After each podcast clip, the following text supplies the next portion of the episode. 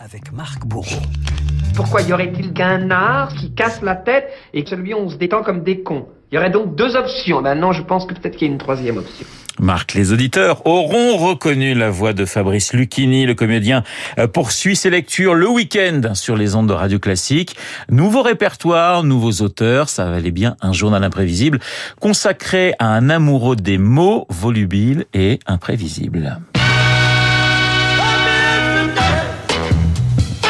Oui, imprévisible comme son parcours, Renaud, un cancre de Montmartre, devenu coiffeur inconditionnel de James Brown et des boîtes de nuit. Je montrais aux gens comment on dansait. Il y avait marqué une carte de visite. Fabrice vous attend au whisky à gogo.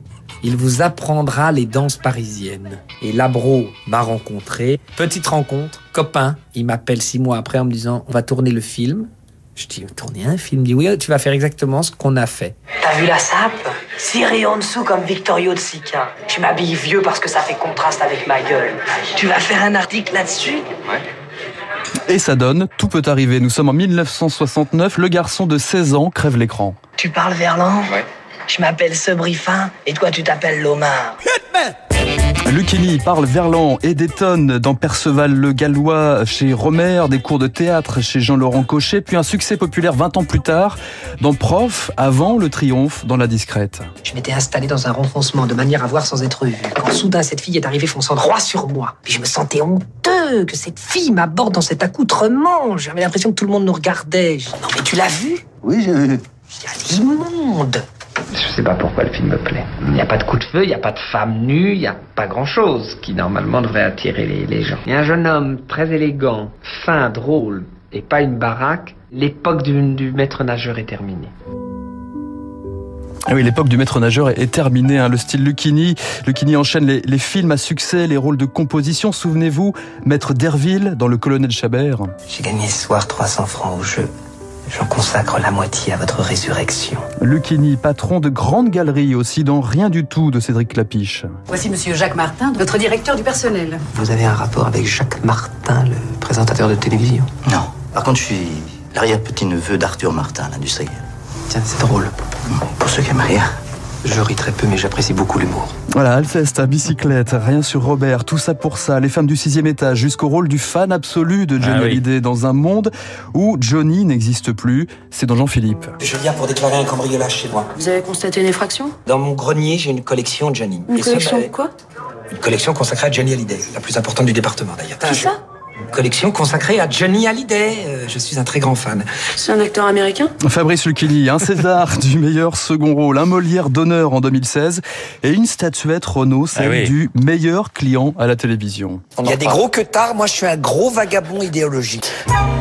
Et Renault, Lucchini à la télévision, eh bien c'est toujours pareil, ça commence tout petit. Ça nous fait une bonne semaine d'actualité quand même. Oui Hein Fabrice Lucchini Non. Pas de coup de Non, gueule non, non, non. Y a rien qui vous agace dans la vie? Il n'y a pas de coup de gueule. Mais je suis pas commentateur, hein, c'est trop sérieux ces affaires-là. Et puis évidemment, ben, ça finit toujours par déraper. Et Je voulais vraiment vous dire une chose, David? France 2 doit être fier de vous. Quand je serai à ce poste de directeur de France 2, tout le monde sera rassuré. Sur le tournage, ça devait quand même être pas piqué des hannetons. Est-ce que vous... Très bon, piqué des hannetons.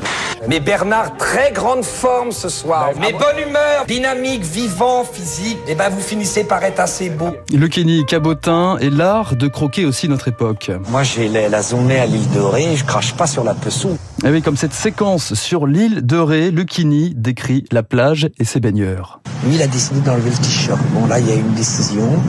Eux, ils s'arrêtent, lui, il veut pas. Il y a rupture avec le groupe. Il veut même plus qu'on parle, il en, il en peut plus de sa meuf qui parle. L'autre est plus en forme, il est, il est, voilà, il adhère. Mais l'autre, il en a marre. C'est, comme moi, c'est 24 l'exo le matin et, regarde, c'est la déglingue. L'art de la pirouette, hein, c'est cruel hein, parfois hein, cette description. Ah, c'est terrible. L'art de la, la pirouette aussi pour éviter de répondre à des questions plus personnelles et à ses angoisses. Les médias et les images un peu hystériques du succès te transforment. Simplement, la seule chose sur laquelle il faut être fort, c'est se battre quand, quand le succès est moins là. Ou le théâtre se charge de vous remettre les pendules à l'heure constamment. Quand on a 17 ans, un beau soir, foin des bocs et de la limonade, des cafés tapageurs aux lustres éclatants, on va sous les tilleuls verts de la promenade. Lucchini, un puits de citations. Arthur Rimbaud ici. Lucchini trouve refuge dans la lecture publique. Céline, Pascal, Sioran, Baudelaire, euh, Molière et Lucchini fait découvrir des textes et ouvre des portes au public.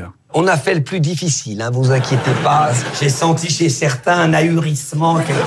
Pour un samedi soir, on s'est même demandé si c'était venu au bon théâtre. Hein.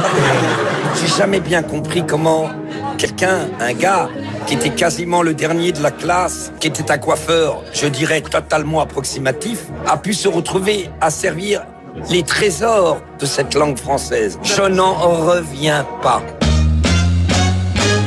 Lucchini, l'histoire d'un fan de James Brown, autodidacte, angoissé, qui trouve peut-être son remède dans les lectures et les grands auteurs.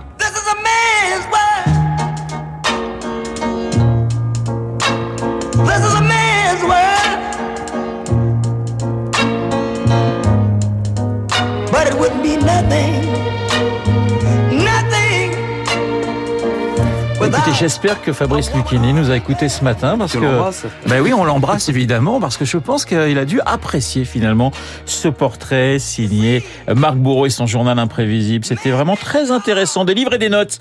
Nietzsche, Victor Hugo, Suran, revisité par Fabrice Lucchini. Rendez-vous les samedis et dimanches à midi et 16h sur Radio Classique, bien sûr.